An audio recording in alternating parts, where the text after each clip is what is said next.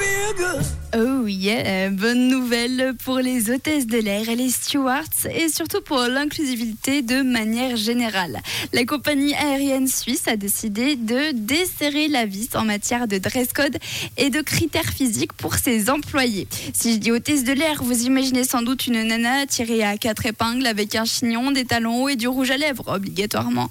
Eh bien cette image va peut-être changer car Suisse n'oblige plus ses hôtesses à s'épiler les jambes ni à porter du rouge à lèvres ou encore des talons hauts. Certains tatouages sont à présent autorisés, de même pour les perruques, les piercings et les bijoux dentaires. Si les hommes le désirent, ils pourront même porter du maquillage et du vernis à ongles.